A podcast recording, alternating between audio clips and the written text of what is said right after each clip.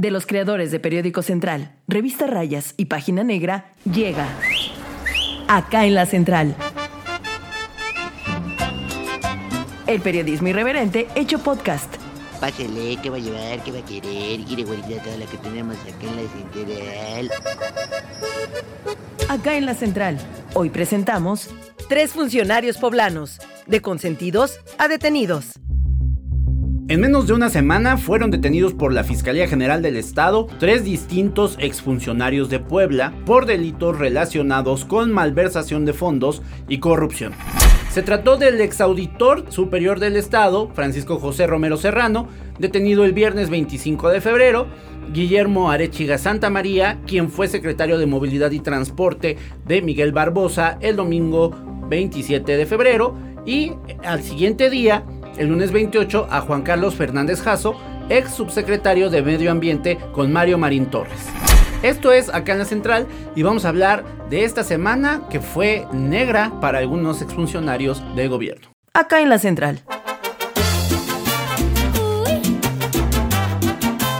¡Wow! No manches, de verdad. ¿Qué te pasa, no Jonathan sé, Cabrera? No sé, tía Mundis, qué siento. De repente, tanta emoción, porque eso sí, los medios hemos tenido harta carnita, pero no manches. Mucho trabajo. Mucho pero qué trabajo. miedo. ¿Cuántas detenciones en una sola semana, tío? En Mundis? cinco días, eh, pues hubo prácticamente, pues, no podemos decir que esto sea una cacería de brujas porque todos tenían bien la cola bien sucia, ¿eh, amigo Jonah? O sea, hay que decir que eh, si hay algo que no le pueden debatir al gobernador Barbosa es que pues finalmente ha habido varios exfuncionarios detenidos eh, durante su gobierno.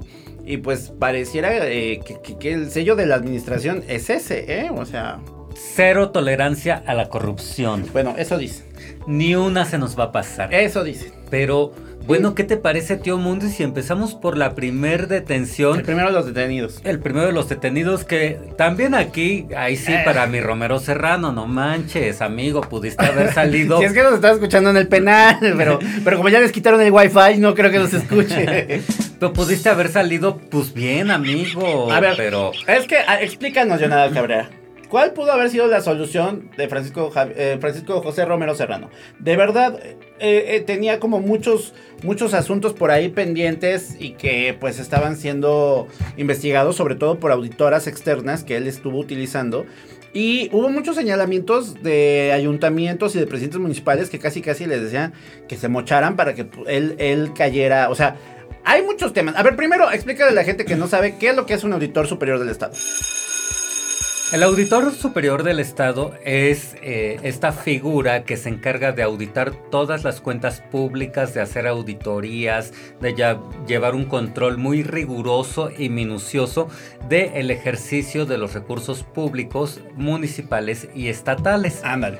Entonces, eh, Francisco Romero Serrano, pues era auditor de Puebla y como dice Mundo, eh, Periódico Central revela, hace una muy bonita investigación de parte de Viridiana Lozano, en, la- que revela que eh, el, audit- el modus operandi del auditor consistía en que él recomendaba o tenía solamente una lista de auditorías externas que le ayudaban con el trabajo de la auditoría y los presidentes municipales tenían forzosamente, digamos que entre palabras o entre comillas forzosamente, Voluntariamente a fuerzas. voluntariamente a fuerza exactamente, que contratara cualquiera de estas. Si es que querían pasar la auditoría, ¿verdad? Ah, mira, muy inteligente. Ajá, si es que querían pasar la auditoría, si es que les aprobara la auditoría sus cuentas públicas. O sea, el vil y absoluto tráfico de influencias aquí en China. Sí, porque de lo contrario, si un presidente municipal decía, no, pues yo quiero este contratar o yo ya tengo una auditoría externa que es de mi confianza, eh, la gente de Francisco Romero Serrano le decía, no, mijito, mijita, pues aquí se contratan nada más a estas. Si no, si no quieres, si no te gusta, pues entonces no aprobamos tu cuenta pública. Pero esa fue una de las tantas irregularidades que ya venía como arrastrando. Y también yo creo que el tema que fue también vital y que fue la piedrita en el zapato de, del ex auditor fue este pleito personal, este pleito de pareja que tuvo con su, su yo hasta donde sabía era su actual pareja eh, sentimental. Que en algún momento eh, ellos ya lo habían hecho muy evidente que iba a haber una especie de separación y se pelean en la vista. ¿no? Recordemos esta, este, este tema de cuando el, cuando el auditor este, protagoniza un pleitazo con su todavía pareja eh, en un, eh, afuera de su casa de la vista. Llegan y se arma un relajo, el tenga ahí, llega la policía municipal de San Andrés. Vaya. Y entonces lo acusaron de violencia familiar. Y de ahí fueron como sumándole procesos. Fue como, como que le fueron sumando este, eh, una esperita al arbolito de Navidad. Cada, cada vez era otra, era otra. Sí, sí, sí. Y, y total que entre tantas denuncias, entre tantas carpetas de investigación contra Romero Serrano, pues lo detienen, amigo tío Montes. Así es, la detención, hay que decirlo también, la, la detención se da cuando él ya traía el proceso por el tema de violencia familiar. Él ya incluso estaba vinculado a proceso. Dentro de esa vinculación a proceso, hay, un, hay unas eh, medidas cautelares que le exigen a Romero Serrano y entre ellas eh, se subrayaba que no podía regresar a el domicilio que tenía con la anterior pareja, o bueno, con su pareja. ¿Qué es lo que ocurrió? Que pues en un cateo que realizaron a su casa, que se lo encuentran ahí en su casa donde no podía estar. Y pues Romero Serrano pues fue detenido inmediatamente por ese tema. Aunque ya la Fiscalía General del Estado dio a conocer días después que ya este que son temas de corrupción realmente a lo que se le están investigando a profundidad.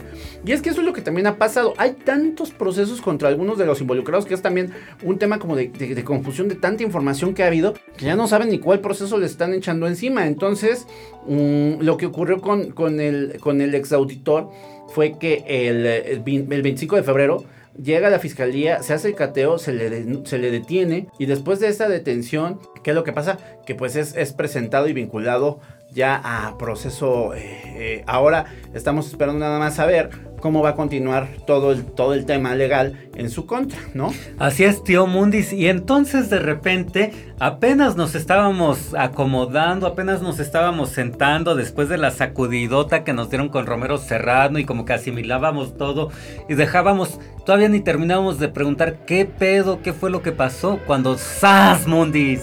Que cae la siguiente detención. La siguiente detención fue, no, y es decir, no la veíamos venir, ¿eh? Mira que que digo, a, Romero Serrano ya, ya era como un, en algún momento iba a caer, todo el mundo sabíamos que iba a caer en algún, en algún punto, pero a quien, de quien no sabíamos era Guillermo Arechiga Santa María, que eh, para también no ir tan lejos es uno de los hombres más encumbrados del CENTE en Puebla, de los hombres que más, más cercanos al Baester, estuvo hasta en la boda del Baester, ¿eh? o sea... Recientemente, recientemente en Oaxaca. Y lo detienen la noche del domingo 27 de febrero cuando ya iba de, ya iba de salida, alrededor de las 10 de la noche, ya al parecer se iba a otro lado, estaba en Atlisco, estaba en la carretera Atlisco-Izúcar. ¿Y qué es lo que pasó? Van a decir que se desmayó. No, ¿qué es lo que pasó? Que lo detuvieron, pero si quieres vamos a un corte y regresamos con más detalles porque la verdad es que creo que de quien más carnita tenemos es de, de, Guillermo Dicen que TikTok es adictivo. No tanto como nuestra información y nuestros videos. Encuéntranos en TikTok como arroba periódico central 1. Un, un auditor para la entrega-recepción porque había muchísimas cosas turbias. Todavía tuve que llegar con policía aquí a sacar gente y pues todo eso eh, sí eh, parecía que no se hacía nada, pero limpiar la casa fue lo primero que hice, ¿no? Posteriormente, bueno, empecé a ver por dónde había habido los fraudes que habían hecho y pues fui levantando basura y fui encontrando que el principal fraude del anterior eh, secretario había sido el tema de la plataforma de monitoreo. Esta plataforma de monitoreo, yo nada, nada más para que la gente sepa, era un acuerdo del señor gobernador para la modernización del transporte que consistía en que se iba a hacer una plataforma en el que los transportistas se conectaran a esta plataforma de monitoreo del transporte para la seguridad de los pasajeros. ¿Ya sigues en las redes sociales al mejor portal informativo? Claro, Periódico Central. Instagram, arroba Central Puebla. Hay fotos de gatitos. no, no es cierto. Quiero relatar lo que a mí me sucedió cuando la otra noche mi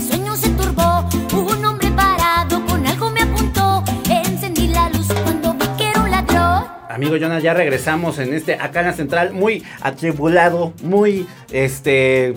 Híjole, es que yo no, que, no, no me gustaría estar en los zapatos de ninguno de los tres personajes. Ay, Mira, para no estar en los zapatos de ninguno de los tres, te tengo la solución.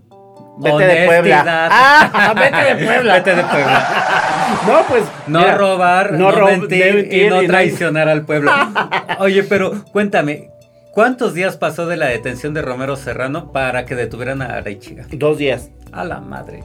O sea, realmente las tres detenciones de las que vamos a hablar en este programa son casi casi eh, De manera consecutivas. simultánea. Sí, 20 25 de febrero la de Romero Serrano, 27 de febrero la de Guillermo Arechiga y después vamos a hablar de la de Fernández Jasso, que esa fue el 28. Entonces, imagínate, el tema con Guillermo Arechiga, el exsecretario de Movilidad y Transporte, usted quizá no, no, si no ubica a Guillermo Arechiga, es que pues usted igual ya está viviendo debajo de una piedra, pero Guillermo Arechiga es muy, muy conocido de la clase política porque ya fue diputado local. Ya fue secretario, fue secretario con, con, ¿con quién fue secretario? con, Tony Valle Gali, o con Tony con Gali? Tony Gali fue secretario de Gobernación Municipal. Claro. Con Moreno Valle, bueno, fue el líder del Congreso del Estado. Fue funcionario federal en el sexenio de Felipe Calderón. Fue diputado federal del PRI. A Jonjoli de todos los moles. Ajonjolí de todos Y los con moles. todas las administraciones, porque también pasó, o sea, él estaba eh, siendo diputado federal como Morena, de Morena, cuando eh, lo llama Barbosa y le dice, pues venga Chapacá, sea mi director, mi- perdón, mi secretario de movilidad y transporte. No, y aparte lo super presumía Barbosa, ¿te acuerdas? Desde un inicio. Y que vamos a hacer esto y tenemos estos proyectos. Ojo, también se le encarga un tema de actualización del transporte porque Barbosa de lo primero que hace es pues asumir el costo político del alza de pasaje. ¿A cambio de qué? Pues resulta que eh, ya se venían arrastrando desde el sexenio de Moreno Valle, pues una presión que tenían los concesionarios hacia las autoridades para alzar el pasaje. Entonces, eh, Barbosa les hace una contrapropuesta a los concesionarios y les dice, bueno, Vamos alzamos, subimos el pasaje, pero ustedes se comprometen a eh, mejorar las unidades del transporte público, a ponerles botones de pánico, Cámaras. a ponerles videovigilancia y que van a estar todas conectadas al C5 y pues ustedes van a asumir el costo, ¿no?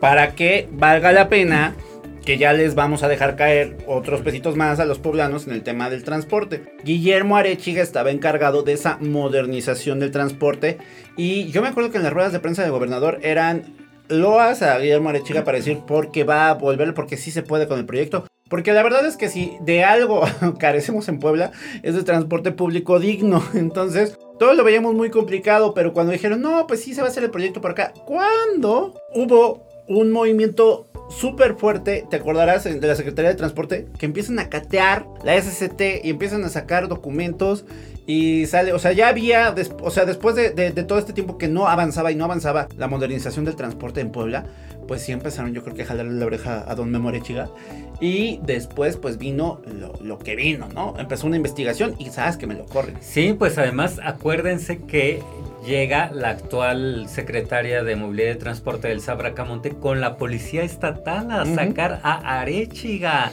Lo saca con la policía este, de las oficinas de la Secretaría de Movilidad eh, y Transporte ahí en La Paz.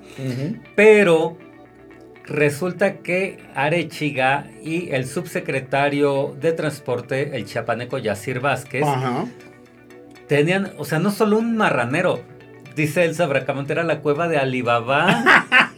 Estaba bien cabrón, o sea, Y, y eso, todo eso lo declaró en una bonita entrevista con Jonadab Cabrera por allá de noviembre del 2021. 2021, sí. Ella, de hecho, gracias a esta bonita entrevista y esta bonita nota, fue que nos enteramos de cómo había operado Memo Arechiga y Yacir todo el tema de la corrupción en, el trans- eh, en la Secretaría de Movilidad y Transporte, porque ahí viene Viridiana Lozano, porque ¿qué creen? Ella también está así como nosotros, En shock. en shock. Apenas viene despertando de tanta sacudida que nos han dado con estas detenciones, amiga. Está cañón, ¿no? O sea que eh, en menos de una semana ya llevamos tres, ya siento que voy a salir y me voy a detener. De hecho, eso es lo que decimos. ¿Me ¿qué van a que detener? hacer? Pues de No, Puebla. no mentir, no robar y no traicionar. bueno, y entonces estábamos diciendo que Afortunadamente prácticamente... nosotros dormimos tranquilos. Tranquilos, podemos... no hay podemos- nada mejor que dormir tranquilo. Porque Don Memo Arechiga ahora duerme, pero en el penal. Entonces... No creo que tan Y tranquilo. no tan tranquilo. El, el tema con, con, con Elsa Bracamonte fue que vino a abrir, eh, como dijera, la cueva de Alibaba. Ese paso. Pero sí es muy buen este. Porque, a ver, yo lo que leía en tu, en tu, en tu bonita nota, Jonadab Cabrera, en ese reportaje, era que había alrededor de 21 empresas y de esas 17 eran fantasma. 17 Sí. empresas eran fantasma y 7 eran eh, De Memo del... De su hijo. Del De su hijo de, de Guillermo Arechiga. Pero ¿saben qué está cañón? Acuérdense que cuando pasa todo esto de la, de la, de la modernización del transporte, nos meten el incremento, por no decir otra cosa, Es lo que al decíamos. transporte público, pues con ese argumento de que ya vamos a conectados a 5. ¿Cuántos Pero el pesos le C5 subieron al transporte? Yo no me acuerdo. Pero el Estaba en 7.50 y lo subieron a. Hasta en 6. estaba en 6. Y lo subieron a 8.50. A la mecha. Mm, Ni nada más Bueno. porque tu cámara y nunca saca la. No, pero estaba este conectado al C5 Pidata del hijo de Arechiga. Ah, sí, sí. Entonces dice que le llegaban, sí le llegaban los reportes al hijo de Arechiga y el hijo de Arechiga. Hola. Eh, sí, enseguida colgaba y con su mismo teléfono marcaba el 911. No, ¿En serio? no te creo, En serio, en serio. Con su mismo teléfono marcaba el 900. Hay que hacer una perra. Y por eso, y por eso no llegaba. perra, mi amiga. Por eso, Es Memo Arechiga. por eso la policía llegaba bien tarde. No te lo creo. Porque estas empresas eran intermediarias entre el C5 y el transporte Y público. entre el, entre el 911, ni siquiera el C5. O sea, oye, oye, Memo, Memo Junior, mínimo te hubieras mandado a hacer una aplicación. Sale que se conectara o algo, güey. No Entonces sé. Memo marcaba y. Hola, tengo un reporte de dónde este. No te puedo Oiga. ¿en qué calle está? A ver, espéreme, colgaba, güey. Oye, ¿que ¿en qué calle es el reporte? Espéreme. ¿Te Vuelvo a hablar de. ¿Dónde queda la colonia de Tepeyac? no te lo creo. Era el, era el 911. Y entonces, el, el Pidata. C5 Pidata. Y entonces los policías llegaban tres horas después al Claro, punto de asalto. claro. Y claro que el gobernador puso el grito en el cielo y claro que corrió a Guillermo Arechiga y Ah. claro que le inició un proceso. Claro, pero además, este, pero no queda aquí el chisme, tía Mundi. Estoy, estoy impactado, eh, con el nivel de descaro, eh. Sí, no, Eso ni a mí se me hubiera ocurrido. Descaradísimos completamente, pero eso no fue. O sea, lo- fue una pinche estafa maestra cabroncísima. Porque hace cuenta que entonces el gobierno del estado funge como intermediario entre los concesionarios y las empresas. Entonces, y firman un convenio marco y dejan fuera al gobierno del estado.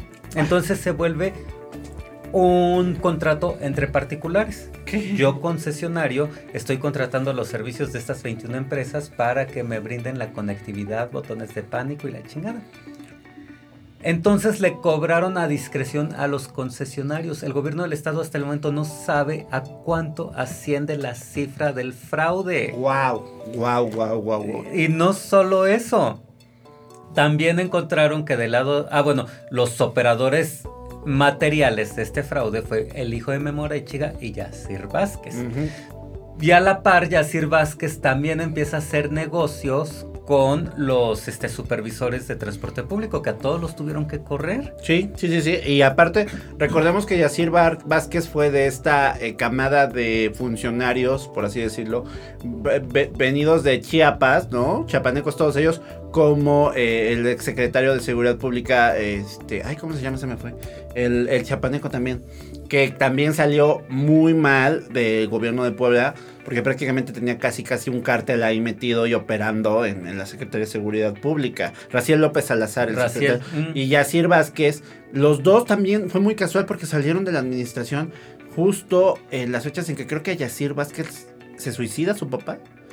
Y al hermano de Raciel López Salazar le matan a un familiar también en, allá en Chiapas. Entonces fue muy raro y fue muy abrupta la salida. Y luego fue casi a la par cuando se dio este pues cantonazo en la SCT porque llegaron Y acuérdense con que todo. sacan a Arechiga con uso de la fuerza Eh, y y que llegó Bra- Elsa Bracamonte, ¿no? A sacar- Ay, mira, Mielsa, esa- Bueno, y ahora en qué en qué va qué va a pasar después de todo esto porque con razón, mira, ahora entiendo por qué la Fiscalía General del Estado en los boletines que ha emitido que han sido eh, unas posturas súper escuetas están manejando muy sigilosamente porque tienen tanta información contra ellos que no saben qué es que, proceso. ¿sabes qué?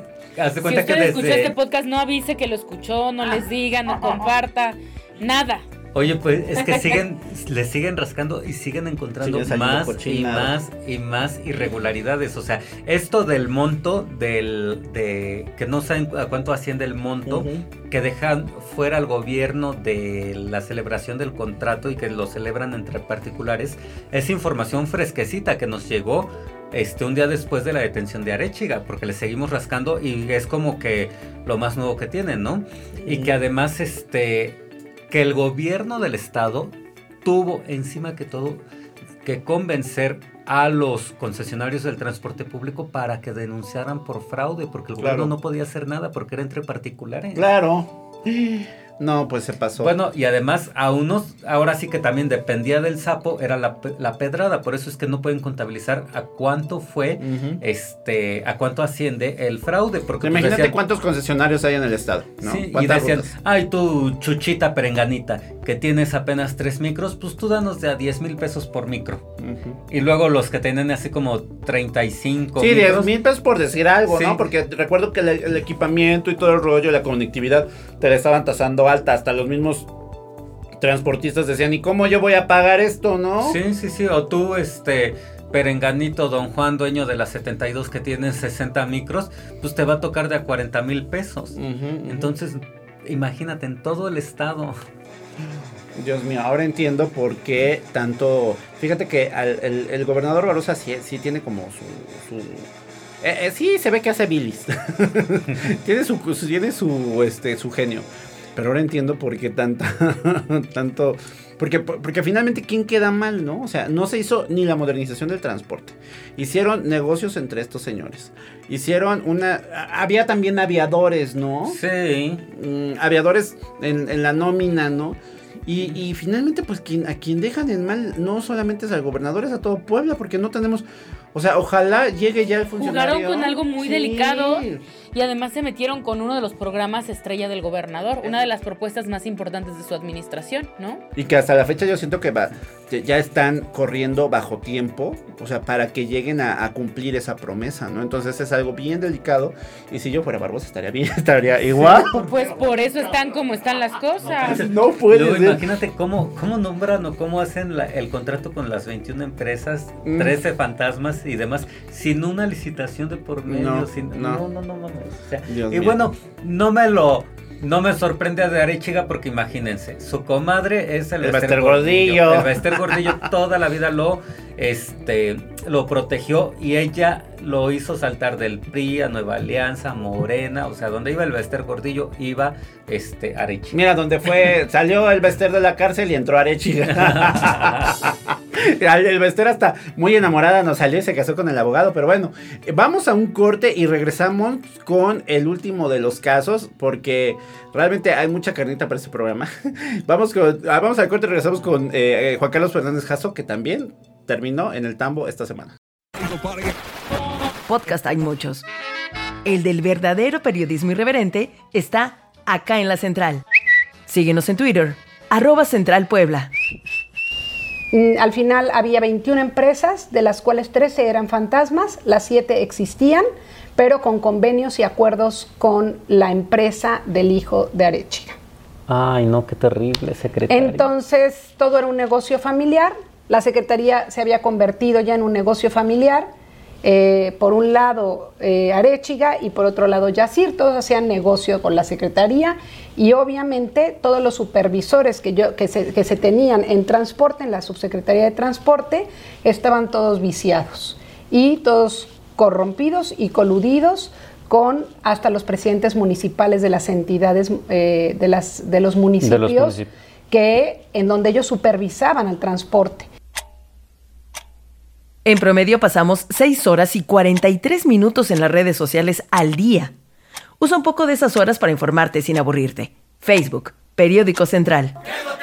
que se desmayó. Ven, Ya regresamos, sigo anonadado, no mames, qué pinche sacudido. ¿Qué semana? ¿Qué Y semana? los que faltan, porque a mí me dicen, lean, ahí anda por ahí mi columna de los que siguen. ¿Quién sigue? Vote por y el que hay siga. una amplia lista de órdenes de aprehensión ¿Saben qué? Y esa es una duda que, que quiero Te poner. saltaste uno. Me salté uno porque ya no existe para mí. Quiero, quiero, quiero poner en la, en la, este, aquí en la mesa. eh, alguien por ahí comentó en redes sociales, pero no me acuerdo qué, qué periodista fue, que esta andanada de detenciones era como una respuesta del gobernador después de, pues, que finalmente no salió como él esperaría o el, el tema de la UDLA le como que le sacudió en su figura de poder. Y si alguien, algo le creo que le interesa a Barbosa es que figure como alguien de poder. Y que esta, estos tres, estas tres detenciones es para Ay, que no se le olvidara pensado. quién Caja de- mandaba. Caja de Pandora se le llama eso en comunicación. Ajá. ¿Cómo se le llama? No, caja No, china, la caja, caja china, ¿no? china, como que pasa una cosa y la metes en otra caja como para que no, para que se les olvide. Pero la verdad es que Y yo también creo mundo, había, sí lo había, no lo había pensado por el tema de la UDLA, pero sí lo había pensado por el tema que también publicamos en Central de la Auditoría Superior del Estado, que al final la, casi van a, lo van a saber más adelante cuando avancen los procesos, pero casi todas las denuncias que presenta el auditor por corrupción están mal integradas. Entonces no van a, no van a aplicar. ¿cómo? Sí, lo, lo, lo, lo- Ah, lo claro. llevé en mi columna Ujú. porque estos mensos Con la auditoría solo se- con la auditoría forense de hecho ya hasta corrieron al de la auditoría forense por todo este pex este con la auditoría forense lo único que hicieron fue decir ah este, tu corrupción, tu corrupción, tu corrupción, tu desvío, tu desvío, tu desvío, por ejemplo, en los casos de Claudia Rivera, José Juan Espinosa y Alfonso Esparza, porque entre sus proveedores aparecían empresas que tenían alerta de empresas fantasma, de factureras. Solo por eso presentan las denuncias, pero ya nunca pueden seguir integrando, no integran más pruebas. Y luego se dan cuenta que del 100% de los recursos malversados, entre comillas, el 70% eran federales y no le corresponde al Auditorio Superior del Estado, le corresponde a la A la Federación. Entonces le va a caer, se les va a caer todo eso. Van Todos a los tener pro- que reintegrar. y eran también como procedimientos que en los que confiaba el gobernador para, para tener como también esta, esta figura en la que eh, pues no dejaba, digamos, títere con cabeza después de todos los presidentes municipales que de repente pues sí tuvieron algunas, una que otra irregularidad. Entonces imagínate, también debe de estar muerto de coraje por ese tema. Híjole. Bueno, pues en el caso, en el último, último de los casos eh, que pasaron, un día después de la detención de Guillermo Arechiga, detienen a Juan Carlos eh, Fernández Jasso, que él estaba muy mono, muy coqueto en su galería de arte, porque él ya se dedica al arte, él ya es artista, él ya vivía de eso. Eh, después de como 30 años de ser funcionario chapulín entre una y otra de las dependencias, porque estaba leyendo que no hubo sexenio en el que no trabajó, ¿eh? O sea, trabajó desde, Ma- no, desde Melquiades Marín, trabajó también con, con este Moreno Valle, Moreno con Valle, Gali y hasta con Que, que sus Pacheco. amigos cercanos, obviamente, pues no van a decir lo contrario, dicen que era un- una persona muy decente, que estaban todos muy sorprendidos de lo que había pasado. Todos, de hecho, fíjate que mucha gente, yo lo vi también en redes sociales, uno que otro compañero reportero dijo, ay, mire, ¿quién viera a Fernández Jasso tan, tan, Tan tan, decente. tan decente y lo que pasó? Pero bueno, hasta la fecha hay que decir, después de la detención de Fernández Jasso hubo varias especulaciones con relación a por qué y cuál es el proceso en específico que eh, se está siguiendo en su contra. Pero es que, como lo estábamos diciendo, creo que son varios y no sabemos exactamente por cuál. Hasta que lo dijo el gobernador Barbosa, dijo que ellos como gobierno de Puebla en su actual administración, ellos no habían iniciado la denuncia y que todo había ocurrido en 2016 y la orden de aprehensión se había liberado o más bien se había solicitado desde 2018. 2008. 2018. Ah, Era entre 2016 habían cometido los los los Ah, no es cierto, tiene que ser Sí. 2008. 2008 cometió el delito. Cometió el delito. Y 2016 sale la denuncia. Y la En orden de 2018 aprehensión se libera la- hasta 2018. O sea, también es por por qué 10 años duró. Y luego dicen que no tenía él, bueno, él dice o, su- o- o su abogado dice que no había sido él notificado ni estaba enterado. Mejor no saber que te caigan. A saber y estar con el ascua. Como, como ciertos boca. conocidos que tenemos, pero que sabe, pero están con asco. Que se quieren congraciar ahora que Ah, no sí. ¿verdad? Entonces el tema No me detenga, señor gobernador. el tema- El, el- Ah, me estaban informando que de hecho la, la audiencia de Fernández Jasso es del, del, del sistema tradicional de justicia. A No va a haber una audiencia de vinculación. Porque la, porque la denuncia la hicieron Ajá. en 2008 cuando no existía el nuevo sistema de justicia penal. Sí, cuando no había justicia penal, el nuevo sistema. Su familia está súper preocupada, por supuesto nadie se esperaba su detención.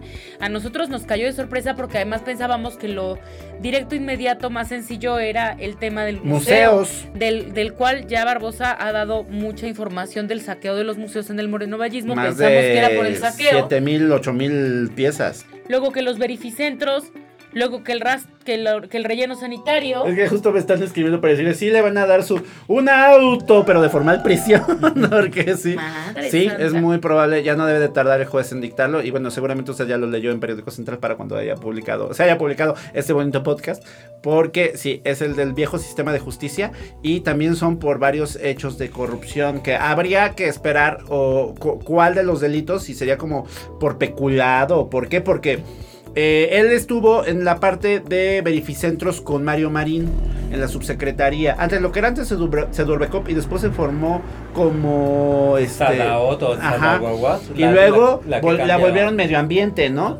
Entonces eh, eh, él estaba encargado precisamente de esa área de verificentros y si sabemos que en algún lado hay corrupción es, Es es los verificentros. verificentros. Y si sabemos que algún gobierno destacó por corrupción en verificación. Fue el de Marín. Marín. Entonces, eh, vamos a ver exactamente qué le van a achacar. Sí, lo que sabíamos es que la, la defensa y su familia estaba muy, eh, eh, eh, muy positiva, digamos, muy, muy eh, esperanzados en que realmente, eh, por ser el, también el viejo sistema de justicia, lo que, lo que yo creo que están pensando es que puede ser mucho más fácil, pero acuérdense que también luego el, el- el nuevo sistema de justicia te obliga a que por lo menos después de dos años de, de- de De estar en, en proceso, el juez ya se ve obligado a soltar una determinación. Y en el viejo sistema de justicia podían pasar mm, Años y años, años y años. sin que tuvieras una sentencia. Entonces también no sé qué tan positivo sea eso para el pobre de Fernández Jasso. Y también no sabemos exactamente de, de todos los puestos que tuvo, cuáles son, además del de medio ambiente que ya se declaró, cuáles son realmente lo- en los que puede haber algún tipo de irregularidad, ¿no? O sea, porque si hasta pasó por Guillermo Pacheco Pulido en la administración, pues no sabemos, ¿verdad? Entonces, la Fiscalía General del Estado confirmó la detención. La detención ocurrió, como decíamos, en su galería de arte de la zona de El Alto, donde él ya pintaba, porque pues por Ah, eso... ya aquí cerquita. Vamos a ver si nos podemos robar una obrita. ¿Qué? ¿Cómo que haya cree? hecho. Aparte pintaba re feo. Pero Ah, bueno, pinta re feo. Entonces me robó una de las que aquí hizo la amigola. Ándale, mejor una de, de, de Viri. Entonces, el chiste es que eh, pues estamos esperando uh, eh, ver cómo resuelven y se y cómo continúan los tres procesos pues de esta semana. Ya no sabemos, ya no sabemos si la próxima Tal vez semana va a cuando haber usted más. escuche este post, haya otros dos detenidos más. Lleguemos a Entra los cinco. periódicocentral.com.mx para verificar en qué nos quedamos cuando grabamos este podcast. Es más, si, si hay más detenciones vamos a volver porque ya tuvimos las detenciones de fin de año, las de Navidad, ¿te acuerdas? Que Ah, todavía sí. nos tocó la del Bernie, nos tocó, o sea, fueron otras tres en ese entonces, ¿eh? Ah, sí. Van de tres como, lo, como los difuntos Como los de difu- tres. dijuntos. No, no, no. Pero bueno. Y también si quiere tener más información acerca de estas detenciones y de por qué detuvieron a estos tres pillines, por favor entren a Periódico Central porque ahí tenemos toda la información de sus perfiles, quiénes son, quiénes eran, con quién trabajaron, con quiénes, con quién trabajaban, a qué Y hasta por lo que no. Todo. De todo. Todo. Pero bueno. Gracias. Gracias, por favor, síganos en nuestras redes sociales, arroba Central Puebla, en, en Instagram, en Twitter, en, en TikTok, en Facebook, en, en YouTube, andamos así como En todos lados. en to- todos lados. Adiós. Bye. Gracias a la amiga Liz Gómez que siempre nos hace la producción. Adiós, ya se va bien surtida. Cuando quiera puede regresar, ¿eh? Tenemos más. Acá en la Central. El periodismo irreverente hecho podcast. Conducido por Viridiana Lozano, Edmundo Velázquez y Jonadab Cabrera. Guión e investigación, redacción Periódico Central. Producción y edición, Liz Gómez.